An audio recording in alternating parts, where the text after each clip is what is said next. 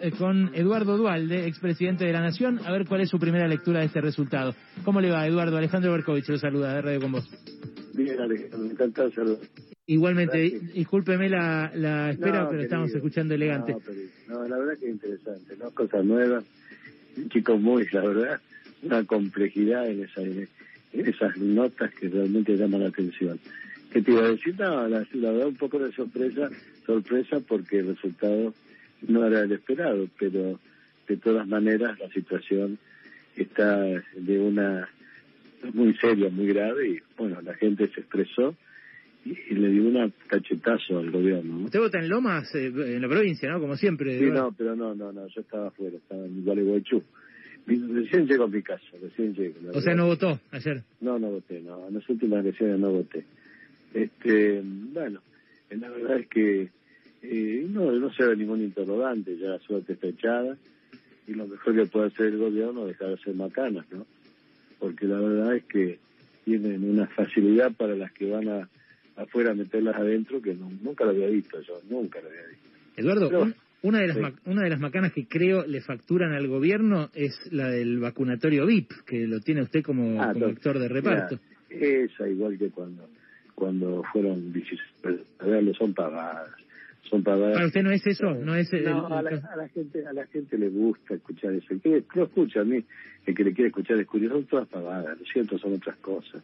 Lo cierto es que en nuestro país, el problema que tiene, lo vengo diciendo ya cuando en 2001 estaba por asumir la presidencia, no es lo que debe, sino lo que no produce. Es un país de, que no tiene ni idea los dirigentes de lo que es la producción en todos los países europeos. ¿no? Entonces, esas cosas que no tienen que ver con, con la realidad de la gente son parte de una grieta estúpida. Bueno, les gusta hacerlo, que lo hagan.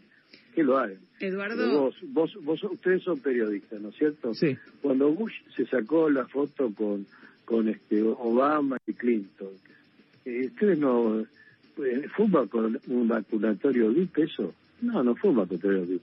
Lo que pasa es que hay una, había una gran campaña antivacuna, una famosa legisladora y política importante de la Argentina, decía que era veneno lo que nos estaban por dar. Entonces el gobierno, bueno, erróneo, errado o no, eh, mandó lo mismo que pasó en toda Europa. Le, le buscan a personas conocidas, eh, ni buenas ni malas, conocidas, y bueno, y, le dan esas, eh, le dan las vacunas, ¿no? Pero son pavadas. La diferencia... La diferencia, Eduardo, en ese caso, ¿cómo está? Lo saluda Noelia Barra Ligera. La diferencia es que en este caso no fue público, ¿no? Si, si hubiera sido una campaña efectivamente para que la gente se vacune. Fue pública, si, si Cristina se, se que me con Cristina, yo no tenía inconveniente. Pero después no sé qué pasó y me mandaban a mi casa. De todas formas, usted lo que analiza el resultado electoral tiene más que ver con la economía que con otra cosa, ¿eso está diciendo? No, no con la economía. Para gobernar hay un problema en el sistema democrático, que llega gente que no tiene la más mínima idea de lo que es gobernanza. Y te lo digo por conocimiento. Yo no solamente, siendo muy joven, fui intendente por dos veces, sino que hace 14 años tengo las universidades más importantes de España. Salamanca primero y ahora estoy en Camilo Cela enseñando eso, enseñando gobernanza. 25 alumnos de posgrado todos los años el 80% más o menos latinoamericanos, que yo enseño gobernanza, son cosas elementales. Y acá no tienen la más remotísima idea de lo que es gobernar. No tienen ni idea de lo que es el orden, de lo que es el control, de lo que es el respeto. Esto es una verdad. Es un país descontrolado, este, totalmente descontrolado, sin orden, falta, y toda, y la falta de respeto permanente entre nosotros, con los países vecinos. Entonces, la, la verdad que es un problemón. No saber cómo se gobierna es un problemón. Eduardo, hay otro dato, hay otro dato de ayer que es eh, la alta abstención. Hubo una participación, una, una participación solo del 68%. Muy alta, muy alta. ¿Cómo muy, alta? Claro. Pero estuvo por debajo de todas las anteriores, de todas las pasos, desde que hay paso. No... En ninguna, en ninguna paso hubo pandemia. En ninguna paso hubo pandemia. No, no esperábamos esa esa cantidad de votos realmente. Pero... La gente tuvo que esperar mucho tiempo para votar. La verdad es que yo, por lo menos no esperábamos. Ah, mire usted. ¿Y usted no lee no lee un, un voto bronca eh, parecido al de 2001? Claro, claro. Cuando nos enteramos que había votado tanta gente, dijimos, acá hay algo raro. Acá hay una, gente quería ir a votar, evidentemente, evidentemente, quería ir a votar. Pero, este, pero entonces usted no ata el, la, la gente que no fue con los que votaron en blanco, impugnado, o a la izquierda que tuvo su mejor elección de la historia, o a opciones nuevas también antisistema que surgieron por derecha.